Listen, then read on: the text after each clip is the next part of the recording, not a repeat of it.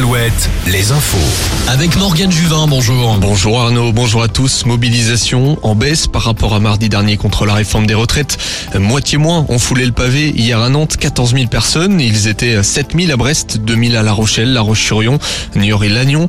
Les syndicats appellent également à descendre dans la rue mercredi prochain.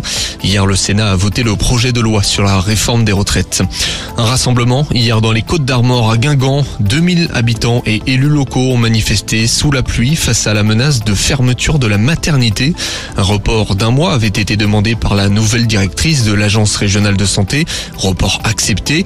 La maternité doit fermer en raison du manque de personnel et du nombre trop insuffisant de naissances par an, moins de 1000.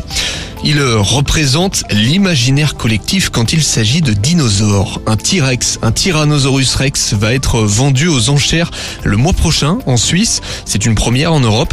Le squelette, ayant vécu il y a 67 millions d'années, est estimé à entre 6 et 8 millions d'euros. Il mesure près de 4 mètres de haut et 11,6 mètres de long. Alouette, sport. En rugby, ils ont été hier les rois d'Angleterre. Victoire historique du 15 de France au tournoi Destination contre le 15 de la Rose. Succès 53-10. Il fallait remonter à 2005 pour voir les Bleus s'imposer à Twickenham dans le cadre